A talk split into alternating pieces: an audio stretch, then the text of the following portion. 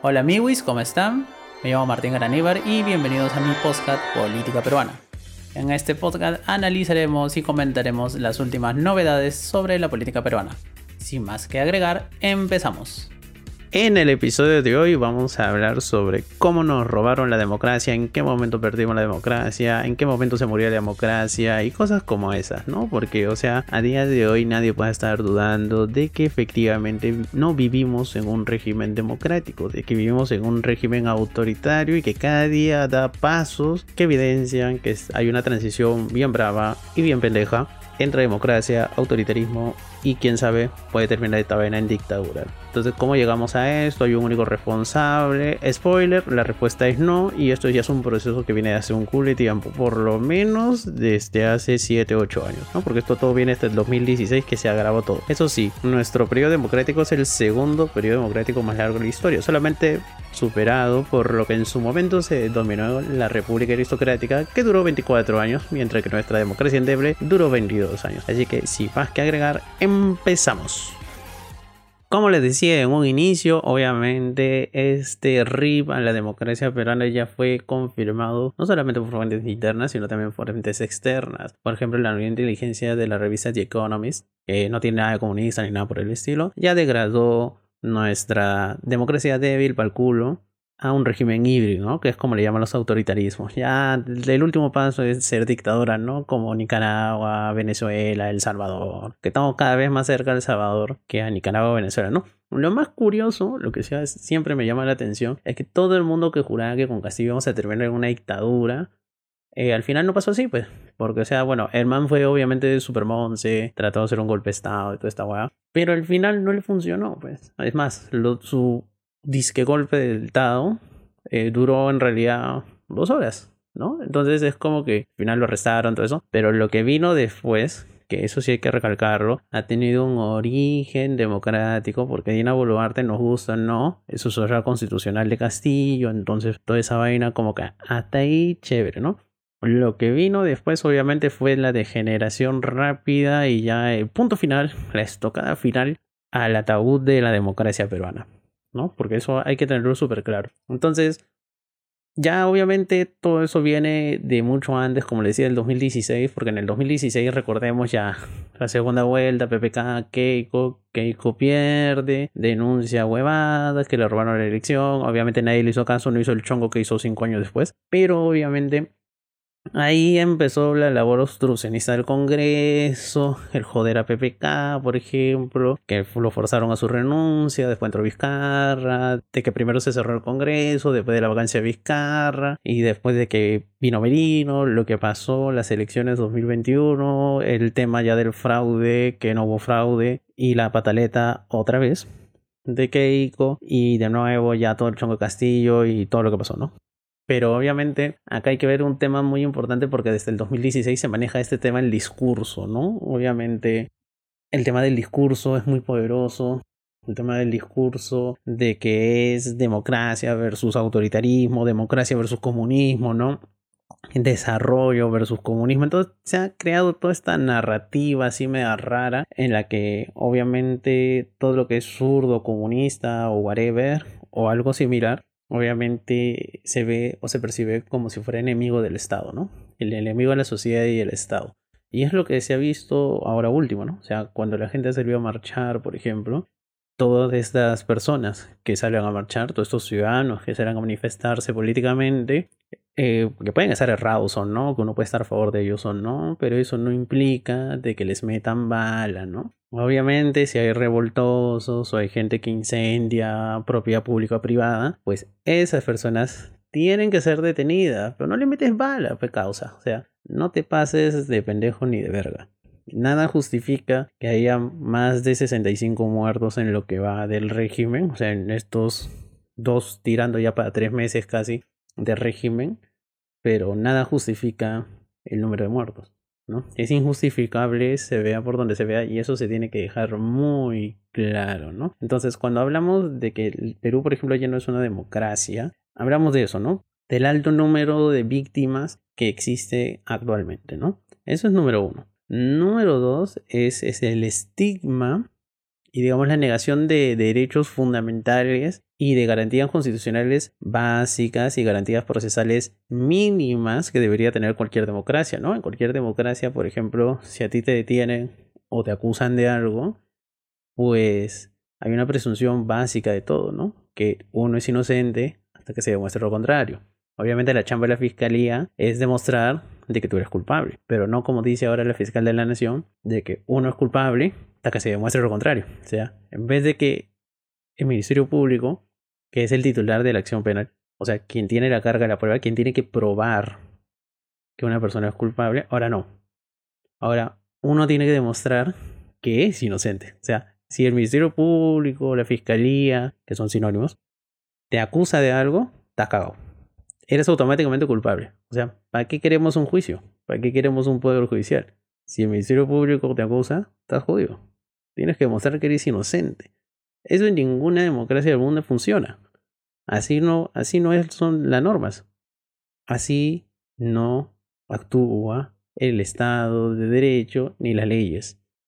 Las leyes están hechas para castigar algún tipo de conducta o actividad que la sociedad y el Estado consideren que son ilícitas, ¿no? O sea, que atentan contra un bien común, ¿no? Contra un ideal, digamos, de paz social, de tranquilidad pública, etcétera, etcétera, ¿no? O sea, todos estamos de acuerdo que si uno se quiere salir a marchar y manifestarse, chill, no pasa nada, sale, toma su plaza, ¿no? Sale por la calle, pasea, sus cartelitos, ¿no? Arriba fulano o abajo fulano y ya está, se va. Entonces, eso es número uno. Número dos es ya. Si en ese contexto se produce, no sé, toma de rehenes, eh, destrucción o quema de locales públicos o privados, ahí sí la policía interviene. Pero no vas a dispersar toda una manifestación, pues para eso, en teoría, y obviamente hablo en teoría, la policía debería tener inteligencia, ¿no? Inteligencia policial, identificar a los revoltosos, por así decirlo, y detener a estas personas, ¿no? Infraganti. Y luego de ello, se los conduce al Ministerio Público, el Ministerio Público obviamente actúa y ya se sigue un proceso y eventualmente se condenará a esas personas, ¿no? En cambio, ¿qué es lo que funciona ahora? ¿Cuál es la nueva legalidad del régimen? Y no entre comillas, porque ya esta vaina tiene más de dos meses, ¿no? Es una marcha está pacífica, ¡pum! Vale y gas. Después de eso, detienen a cualquier huevo. Y lo peor de todo es que de todos los detenidos, casi ninguno estaba participando en actos vandálicos o delictivos. Simplemente era gente que se manifestaba. Los detienen. Una vez detenido, no les dan acceso a su defensa legal. O sea, digamos, los detenidos y todo detenido tiene derecho a ser asistido, o sea, estar acompañado por un abogado de su libre elección. Entonces, cuando pasaban estas cosas, ¿qué es lo que hace el Ministerio Público y la Policía Nacional? No dejan entrar a los docs. O sea, los abogados no entran. Les hace 20 mil pero se demoran 10, 12 horas en entrevistarse o hablar con sus clientes, con los detenidos. No les dan asesoría legal, les hacen firmar cosas. A las personas, por ejemplo, que vienen del interior y que son quechua hablante o tienen como idioma materno la aymara, no les dan traductores. Y eso que el Ministerio de Cultura, en ese sentido, se hizo portado de puta madre y ha dado traductores, ¿no? Entonces acá estamos viendo esa transición, ¿no? O sea, cualquier choro antes lo detenían, llamaban a su abogado, su abogado llegaba. Y obviamente la fiscalía hacía su chamba, pero estaba ya el abogado como una garantía de que el proceso era justo, que se estaban revestando las garantías procesales, etcétera, etcétera. Ahora ya no. Ya no pasa eso. El nuevo régimen te dice, si te detienes, estás jodido. No tienes asistencia legal, no puedes hacer nada y tal. Es el número uno. Se cometen muchas detenciones arbitrarias, porque detienen a gente que no tiene nada que ver. Dos, se niega o se pone muchas trabas para el ejercicio de la defensa legal. Número 3. Se hace uso y abuso de las detenciones preliminares porque nuestra jurisprudencia, de forma muy pendeja, está diciendo que basta la mera sospecha para detener a una persona de días. Cuando todo el mundo sabe, o bueno, todos los que han estudiado derecho saben, que el derecho penal es la última ratio. Significa que cuando tú privas de la libertad a alguien, porque es lo último, ¿no? O sea, ya, ya no hay nada que se pueda hacer, ya como situación última, extrema, es que privas a alguien de su libertad. Pero el Poder Judicial dice, me la sospecha, 7 10 días preso. Y después de eso se está haciendo también pendejamente uso y abuso, otra vez, de las prisiones preventivas. Ya estamos viendo que hay gente que le están dando 30 meses, 18 meses, 36 meses de prisión, sin elementos de convicción fuerte. O sea, cuando uno lee las resoluciones judiciales que ordenan estas prisiones preventivas, es como que uno dice, what the fuck, ¿qué pasó acá? O sea, nada que ver. Entonces, estos elementos obviamente hacen de que ya el régimen actual sea totalmente autoritario, ¿no? Porque ¿qué estás haciendo? Estás criminalizando a tu enemigo. Estás negándole derechos fundamentales.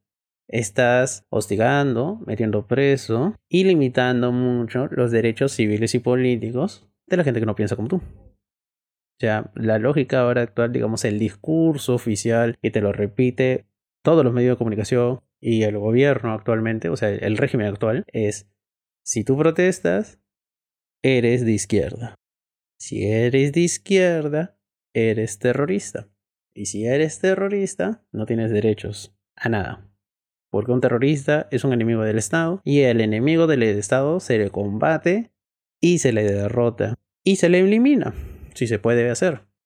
65 peruanos han sido eliminados en nombre de la paz. Lo más pendejo es cuando uno escucha declaraciones de Otar o de Dina Boluarte diciendo, ¿no? Cuando le dicen, ¿usted se siente culpable por los muertos? Y yo dice, no, no, no, yo me siento bien porque estoy salvando la vida de 33 millones de peruanos. Entonces, es como que las autoridades actualmente te dicen, ese es un pequeño costo que uno tiene que pagar por la paz social, ¿no? Ese es el típico discurso de un régimen autoritario. Un típico régimen autoritario siempre te va a decir, de que ellos están luchando contra una minoría, ¿no? Contra conspiradores, contra agentes extranjeros o enemigos de la patria, ¿no? En este caso, los que protestan son terroristas.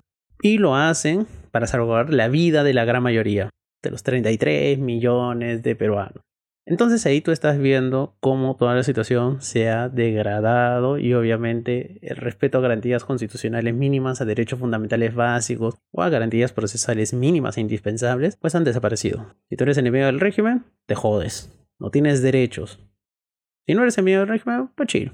Tranquilo, a ti sí te puedo respetar derechos. Y esto es muy grave, obviamente. Esto ya te da cuenta de que este sistema actual no es democrático. Porque tú estás viendo que, en vez de solucionar las cosas, las agrava. Hace poco en el Congreso hay un proyecto de ley, una iniciativa legislativa, que le ha presentado ni siquiera un congresista, digamos, achorado de, extrema derecha o de la derecha más rancia, ¿no? Sino que es propuesta del Ejecutivo. ¿Y qué dice esta propuesta? Que quiere grabar las penas, o sea, que haya más cárcel por algunos delitos, por así decirlo, asociados a la protesta política, a la protesta social, a las manifestaciones políticas, ¿no? que son derechos fundamentales y básicos, reconocidos no solamente en la Constitución, sino en tratados internacionales de derechos humanos, o sea, la Declaración Universal de los Derechos Humanos, el Pacto de los Derechos Civiles y Políticos, por ejemplo, son instrumentos internacionales fundamentales y que son los que reconocen los derechos humanos básicos indispensables reconocen el derecho a la protesta y a la manifestación política, la opinión política, y esto no puede ser criminalizado. Pero obviamente el régimen no tiene mejor idea de que palo, bala y cárcel. Lo peor de todo es que a mucha gente le gusta eso. Entonces, eh, o sea, Perú es un país conservador, sí, obviamente. Eso se nota bastante, pero mucha gente se ha tragado este floro, ¿no? De que los que salen a marchar son manifestantes, son terroristas, son financiados, no sé, por Evo, por el narcotráfico, por el terrorismo, por Castillo, whatever. Entonces, son enemigos del Estado y como enemigos del Estado, pues merecen palo, cárcel y bala. Y mucha gente aplaude eso, porque obviamente no les afecta todavía directamente a ellos como digamos estos regímenes de excepción o esta suspensión de garantías básicas no les afectan a ellos, pues dicen a la mierda, ¿no? Que a ellos lo jodan, le metan balas, ¿no? Como el, el chivolo ese, el huevón ese, que salía caminando ahí, frente cuando había una manifestante quejándose entre la policía y con su bro tomando una chela, avanza y dice, métele bala nomás. O sea, ya, ya se ha interiorizado mucha parte de la población de la ciudadanía ese discurso de que ellos son enemigos. Si es un enemigo, no tiene derechos. Porque claro, ¿no? La gente dice, ¿acaso ellos tienen derechos humanos? La respuesta es sí. Pero obviamente, ¿cómo hemos llegado a ese discurso? Eso es lo importante, ¿no? ¿Cómo se Porque esto no es algo de la noche a la mañana. O sea, no es que la gente un día se volvió loca y dijo, métale bala, todo esto son terrucos. No, esto viene de mucho atrás. Como les decía, desde el 2016, cuando pasó lo de Keiko, toda esta onda, ya se ponía todo este foco. Y eso se vio muy claro, por ejemplo, cuando gobernaba PPK y sobre todo Vizcarra y ya fue la cúspide con Sagasti, ¿no? El tema, por ejemplo, de, de la izquierda, ¿no? De los caviares que es un término muy gaseoso al final porque mucha gente, tanto de, digamos, de la derecha más derecha como de las izquierdas más izquierda, tienen algo en común de que es odian a los caviares, ¿no? Acá no estamos para definir qué cosa es un caviar, pero digamos, en el imaginario popular, lo que uno tiene en la mente, lo que es un caviar, por así decirlo, en teoría, en esos gobiernos, en ese periodo, ¿no? Del 16 al 21, fue como que el gobierno cúspide de los caviares. Entonces los caviares mandaban, los caviares hacían lo que querían, tenían consultorías, manejaban ministerios. Y obviamente ellos solamente pensaban en ellos y no en las grandes mayorías. Entonces ahí es cuando empieza todo un discurso, ¿no? Anti-izquierda. Primero anti los caviares. Entonces se va, se odia a los caviares, odiamos a los caviares, los caviares son estos, Agassi es un caviar, ¿no? El Partido Morado son caviares y todas esas cosas. Y ya de ahí viene el contexto de las elecciones del 2021. Entonces, durante todo ese periodo de incubación, digamos, de cinco años, se daba ese discurso, ¿no? De que la izquierda, los caviares, ¿no? Porque, para empezar, para nuestros amigos de derechas y de bien a la extrema derecha, etcétera, etcétera, eh, caviar, izquierda, socialista, progresista, comunista, todos son iguales, son la misma mierda. En realidad tienen un montón de diferencias entre cada uno de ellos, pero para nuestros amigos más a las derechas, pues toda esta gente es lo mismo, son la misma mierda. Y todos son sinónimos de terroristas. O sea, toda esa gente son terrucos. Y como son terrucos, merecen la muerte. Entonces el inicio este, digamos, este era un discurso muy residual, ¿no? Algo muy, muy propio de las extremas derechas. Pero poco a poco fue empezando a calar en la población, ¿no? La gente empezó a creerse eso. Y digo gente en general. Era un discurso que asustó bastante. Antes era como que el discurso de un loco calato y ahora vas a la calle y preguntas y te dicen es un discurso ya homogénico, ¿no? Es un discurso ya hegemónico. Ya es un discurso que ha calado bastante en muchos sectores y segmentos de la población. Entonces, obviamente, este discurso anti-izquierda hace de que ciertos actores políticos tengan legitimidad y otros actores políticos no.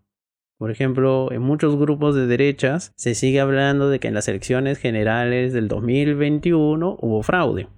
Por un momento imaginemos de que esa tesis es verdad, de que hubo fraude. Alucinemos que hubo fraude. Entonces, si hubo fraude, se debería anular todas las elecciones. Si hubo fraude tanto en la primera como en la segunda vuelta, porque el floro de los amigos de extrema derecha es que hubo fraude de parte de gente caviar del jurado y de la RENIEC para que pase primero Castillo y en segundo lugar para que gane Castillo. Entonces, digamos, si esa tesis fuera de verdad, pues todo el proceso electoral sería nulo. Y si todo el proceso electoral es nulo, eso significa que la elección tanto del, del presidente como de los congresistas es nula. Pero aquí viene el chongo. La gente de extrema derecha solamente cuestiona uno, la elección de Castillo y dos, la elección de los congresistas de izquierdas, ¿no? de los bloques de izquierda. Entonces, cuando tú le dices, oye man, ya, imagínate o asumamos de que tu tesis es cierta, es fraude. Entonces deberíamos cerrar el Congreso, pues, porque todos fueron elegidos con fraude. Y la gente dice, no, no, no, no, no, no, no, no. ¿Cómo vas a cerrar el Congreso y tú? Hermano, si tú estás sosteniendo, afirmando y diciendo de que las elecciones del 2021 fueron fraudulentas y hubo un fraude, obviamente para favorecer a izquierda. Entonces la gente diría, bueno, si hubo fraude, se anula todas las elecciones o todo el proceso electoral es nulo. Pero no. Hubo fraude solamente para la gente izquierda. La gente de derechas que sacó sus votos, está bien. Obviamente eso no tiene ni pies ni cabeza. Eso es más que lógico, ¿no? Si hubo un fraude electoral, si es que hubiera habido un fraude electoral, pues se habría anulado todas las elecciones.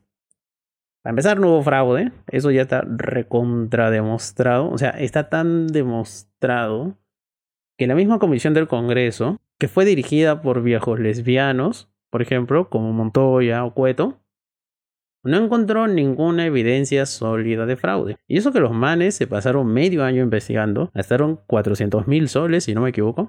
Y su gran conclusión es que no hay pruebas.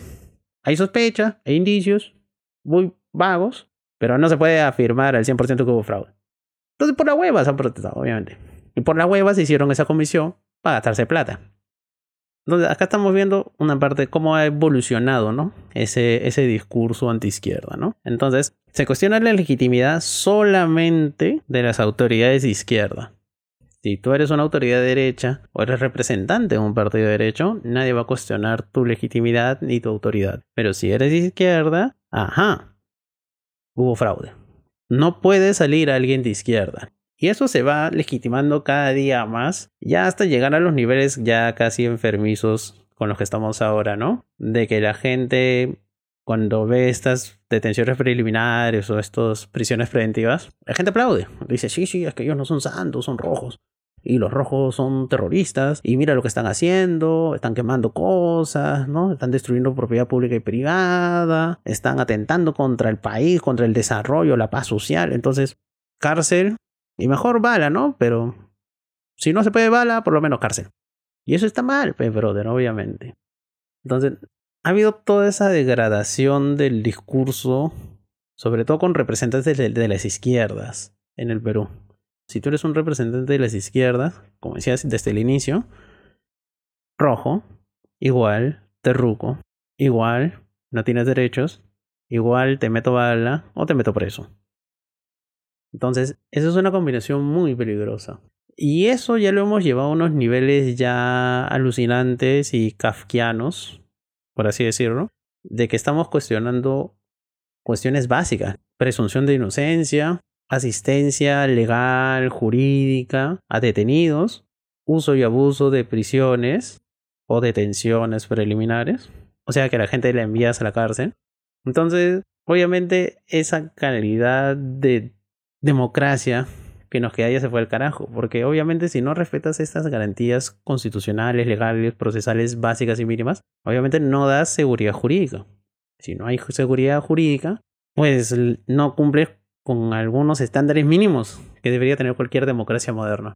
Entonces, eso obviamente hace que nos hayan degradado, que la democracia peruana se vive de la mierda. Y este es un proceso continuo, que lo más rochoso ya se vio desde 2021 en adelante, ¿no? Finales de 2020 en adelante. Porque cuando pasó lo de Merino, que entró Sagasti, empezó toda esta onda, ¿no? Este, conspirativa, que decían que los caviares y las izquierdas eran los que tenían dominados al Perú, y ahí es cuando la derecha ya se puso más a chore, ¿no? Y de hecho, mucha gente que, que digamos, en situaciones anteriores era, digamos, de centro, más cuerda, calmada, también se ha comprado ese floro.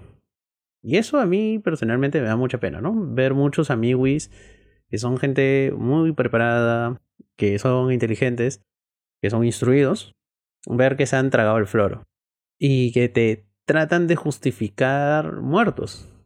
Por ejemplo, cuando pasó lo de Yacucho, todo el mundo decía, ¿no? No, no, es que trataron de tomar el aeropuerto y en ningún país del mundo dejan tomar un aeropuerto sin que te respondan con algo. Mucha gente dijo eso final, después se demostró de que, bueno, en Estados Unidos sí lo harían, pero en el resto del mundo, como que cuando tratan de tomar un aeropuerto, no matan a las personas.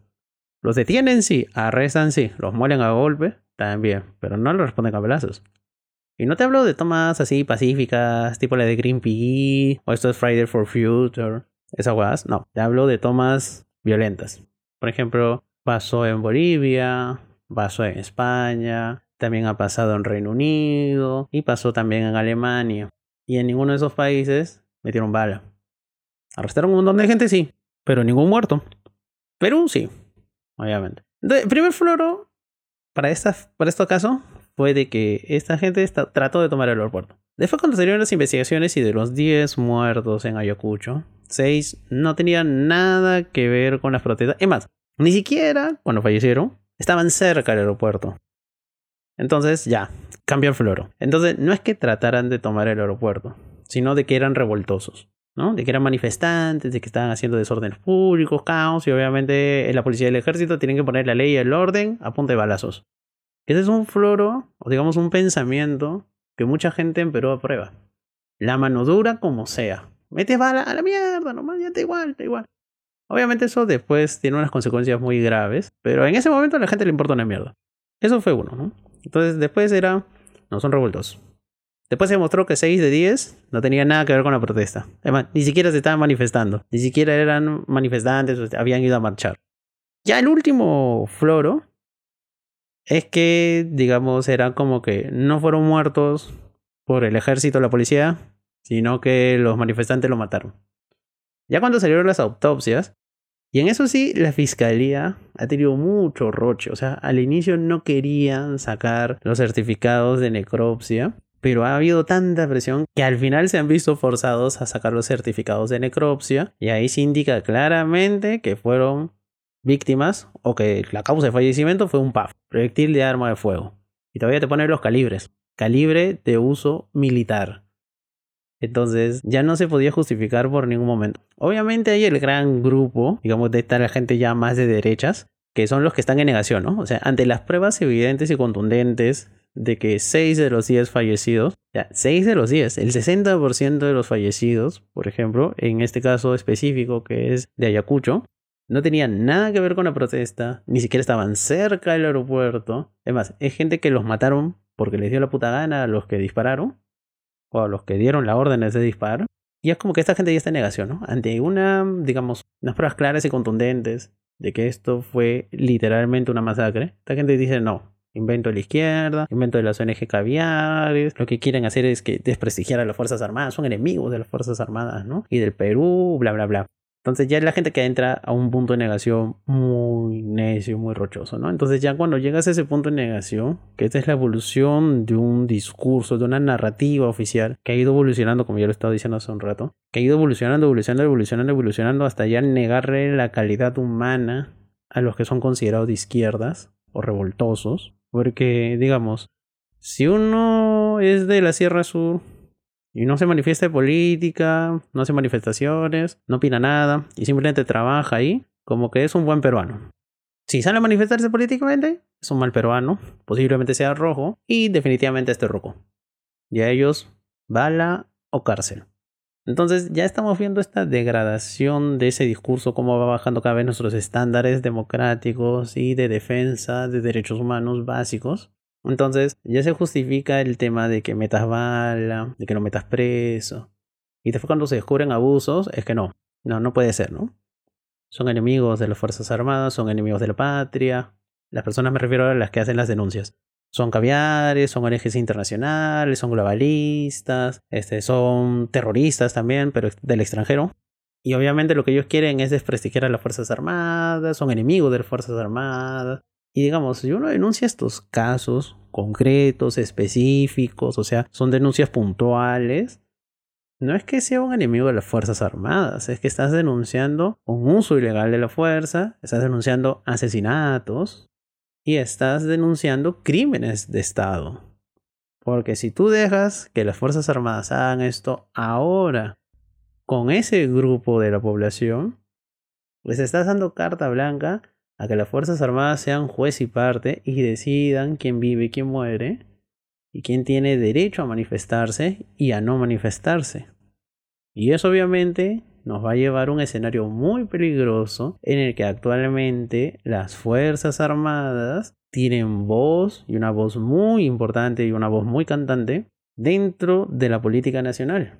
Cuando en teoría, y recalco el en teoría, las Fuerzas Armadas deberían ser neutrales, apolíticas, pero no. Ahora tienen una voz cantante, tiene mucho peso en las decisiones gubernamentales y literalmente están decidiendo quién vive y quién muere. Porque muchas de las víctimas son víctimas de las Fuerzas Armadas y otro grupo importante son víctimas de la policía. Y la policía ahí también tiene, se ha vuelto un actor político. Ellos ya hasta deciden quién tiene derecho a manifestarse y quién no. Si tú eres de derechas y te sales a manifestar, te abren la plaza, te dan resguardo, se toman fotos contigo, chévere, y ya está. Si eres de izquierda, te cierran la plaza, te gasean, te matan. Entonces, obviamente, uno puede estar a favor o en contra de las políticas de izquierda o que alguien sea de izquierda. Eso es decisión de cada uno. Pero en lo que no podemos estar, digamos, en contra es que los que se autoconsideren de izquierda deseen salir a manifestarse, a expresar su opinión política y a participar activamente en política. Eso es algo que no se puede permitir. Obviamente, prohibir eso a una persona solamente porque sea de izquierda, pues es algo que atenta contra la democracia. La democracia implica pluralismo político. Eso significa que aceptas a gente que no piense como tú. Otra cosa es que la, ciudadanía, los electores, escojan ese man o no. Si a la gente le gusta la propuesta izquierda, votarán por la izquierda. Si no le gusta la propuesta izquierda, pues no votarán por la izquierda. Pero tú no puedes prohibirles expresarse y manifestarse. Eso es algo que atenta contra un principio básico de la democracia, que es la participación política. Y por eso en Perú es que mucha gente justifica estas cosas, porque agarran y te dicen, no, pero si el man es zurdo, si el man es de izquierda, y si es zurdo es turruco, entonces no tiene derecho a nada. Y ahí fue cuando literalmente la democracia peruana se fue a la mierda. Y es triste porque ya estábamos bastante cerca de superar el periodo más largo de democracia que vivió el Perú en su historia, ¿no? Que es la autodenominada República Aristocrática. Porque obviamente ese periodo democrático fue de 24 años. El nuestro fue 22. Estuvimos cerquita, casi, casi, casi llegamos. Pero nada, otra vez, nosotros, como sociedad en general, la cagamos y pues perdimos la democracia. Lo más triste de todo, como decía hace un rato, es que la gente no se está dando cuenta. Mucha gente no se da cuenta. Mucha gente está convencida de que seguimos viviendo en democracia. Y no, amigo, no estamos viviendo en democracia. Mención especial para los abogados. Muchísimos abogados están haciendo los grandes cojudos en estos tiempos. No dice ni pío sobre las barbaridades jurídicas y procesales y de garantías que se están cometiendo en estos momentos.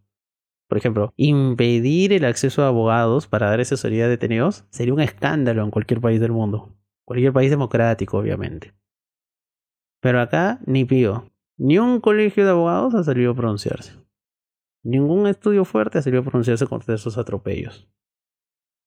El uso y abuso de las detenciones, que por más que estemos en estado de emergencia, recordemos que ciertas garantías constitucionales se suspenden o se restringen, pero no se eliminan. Entonces, salir a marchar no es un delito, aunque estemos en estado de emergencia. Y otra cosa es que hagas pendejadas durante la manifestación. Ahí sí está jodido. Pero si tú estás manifestándote pacíficamente, la policía no te puede detener, así de simple. Y menos aún, te pueden enviar a prisión. Y ahí tú tienes policía haciendo pendejada y medio. La fiscalía haciéndose los grandes cojudos. El Poder Judicial siendo mesa de partes de la fiscalía. También haciéndose los grandes cojudos. Y como decía, muchos grandes abogados también haciéndose los cojudos. Nadie dice ni pío porque no les tocan a ellos, porque no afectan sus intereses. Entonces, los abogados no dicen prácticamente nada. Nada, o sea, andan quejando. Salvo unos cuantos abogados o los más ligados a derechos humanos, no ONGs, esta gente sí, desde el primer día han puesto el grito en el cielo.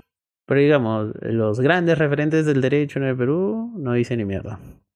Y eso es una vergüenza para la profesión y para los abogados en general. Por eso yo me he robado una frase de una amiga que dice, estudié derecho, pero deslindo de los abogados. Y nada, este ha sido el episodio de hoy en el que hemos tratado de reflexionar y ver cómo así perdimos la democracia. La democracia se nos fue a la mierda. Como decía en la descripción del podcast, no es que sea la culpa de una persona, ¿no? Ya son muchos factores. Por ejemplo, el golpe de Castillo, el 7 de diciembre, ya fue el último clavo en el ataúd de la democracia. Ya, ya, ya, ya fue lo último, lo último, ¿no? Ya, ya veníamos degradando la democracia desde hace mucho tiempo por el discurso. Recuerden, ese discurso, esa narrativa anti-izquierda, anti-participación política, ¿no? De que prácticamente el Perú se debería hacer un país hegemónico políticamente, ¿no? De que solamente las derechas tienen derecho a gobernar y lo que esté para la izquierda, como que fuera.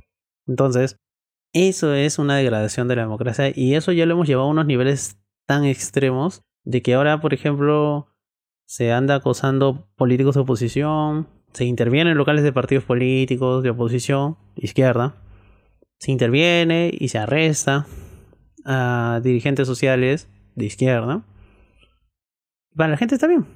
Para un buen sector de la población está bien. Son rojos, son terrucos. Mételos presos, mételes balas. No son humanos. Y eso en una democracia, pues no, no va. Así no es. Una democracia no puede ser, digamos, de pensamiento único, ¿no? Si actúan las dictaduras. Dictaduras tanto de derecha como de izquierda, ¿no? Pensamiento único. Ideología única, ¿no? Que esté en contra de ese libreto es enemigo del Estado. Y como enemigo del Estado merece la cárcel o la muerte. Así actúan las dictaduras. Y nada, ¿ves? Espero que la gente reflexione. Realmente que reflexionen y vean que una democracia se fue a la mierda. Ya, un proceso muy largo.